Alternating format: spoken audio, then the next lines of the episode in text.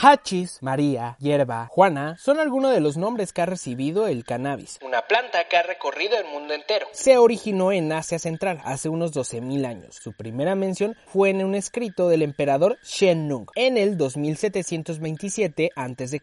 Shen la usaba de forma medicinal para la reuma, la gota, la malaria y para concentrarse. También en esa época, diversas culturas la usaban en rituales para alabar a sus dioses. Gracias a su cultivo e industrialización en Europa y también al descubrimiento de América, el cannabis abarcó más territorio, aunque algunos historiadores afirman que los indígenas ya conocían el cáñamo. Su consumo era algo recurrente y de alguna manera normal. No sería hasta los años 30 cuando la iglesia conservadora asociaba a esta planta con la delincuencia. Después, en el año 1937, se prohibió el cultivo del cáñamo. En plena Guerra Fría se hizo evidente la politización de la marihuana. Entre 1967 y 1970 73, las drogas serían el enemigo público de los Estados Unidos. En la actualidad, el cannabis es legal en algunos lugares del mundo, como en Canadá, mientras que en lugares como Hong Kong pueden llevarte a una cadena perpetua. Pero hace tiempo surgió una idea que traería una solución y un cambio radical. La idea consistía en legalizar el uso de la marihuana, llevada de la mano con una regularización. Muchos países han hablado sobre esto, entre ellos Colombia y México. La regularización no solo sería para uso medicinal, sino para uso recreativo. Pero el regular el uso del cannabis será la solución? ¿La marihuana será el principal enemigo en la lucha contra las drogas? ¿Será tan malo consumir marihuana?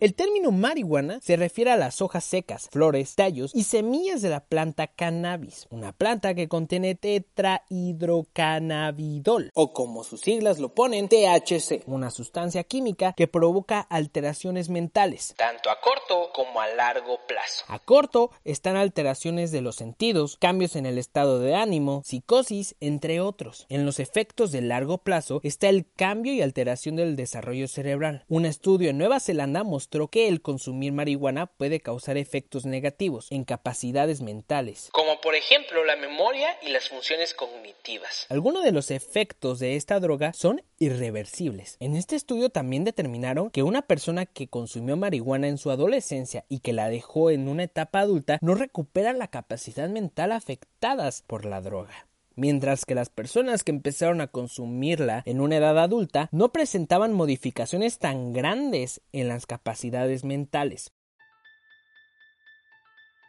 La marihuana es considerada la mayor droga consumida en todo el mundo. Los adolescentes son los principales consumidores. Pero ¿sabías que la marihuana es considerada la menos dañina de todas las drogas ilegales? Pues diferentes estudios han comprobado que no es tan adictiva como las drogas sintéticas o hasta la misma cocaína. Además tiene elementos que pueden ayudar contra enfermedades, que la recomiendan para tratamientos paliativos. Así que podemos decir que de las drogas no legales, la marihuana es la menos dañina. Pero déjame decirte que si la comparamos con las drogas que son legales, también podemos decir lo mismo. La tasa de mortalidad de la marihuana es menor comparada con la del cigarro y hasta la del alcohol. El alcohol se lleva por mucho la delantera. En el caso del cigarro, el tabaco no es el principal problema, sino otros químicos muy nocivos que contiene el cigarro. Además contiene nicotina y varios estudios han determinado que esta es más adictiva que la marihuana. Y no olvidemos una de las drogas silenciosas que consumimos todos, o por lo menos la mayoría,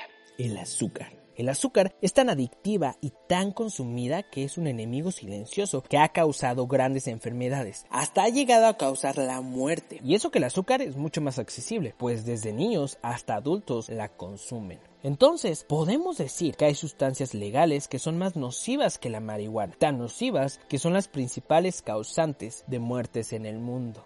Pero hablemos un poco del impacto social y los beneficios que puede traer la regularización de la marihuana. La marihuana en la sociedad nos hace hablar de temas como guerra, violencia de todo tipo, prejuicios, narcotráfico, asesinatos y la criminalización de personas que son víctimas de esta droga.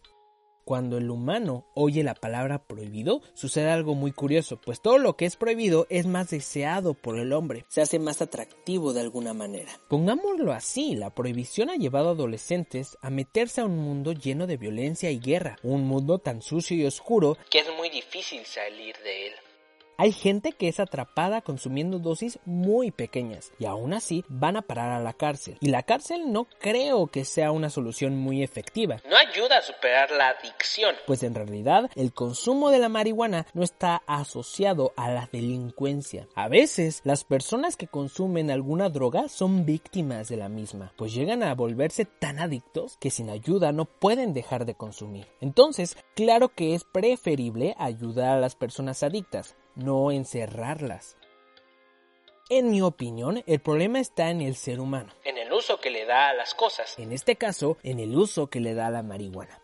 Pues todo en exceso es malo. Tenemos que informarnos y analizar lo que consumimos. Y creo que hay otras soluciones que la prohibición. Siempre habrá gente que no haga caso. Pero la marihuana ya está en las calles. Ha causado guerra y violencia por durante muchos años. ¿Qué pasaría si hacemos las paces y ponemos leyes? Vemos cómo podemos controlarla. Pues es una droga menos nociva que las drogas legales que tenemos hoy en día.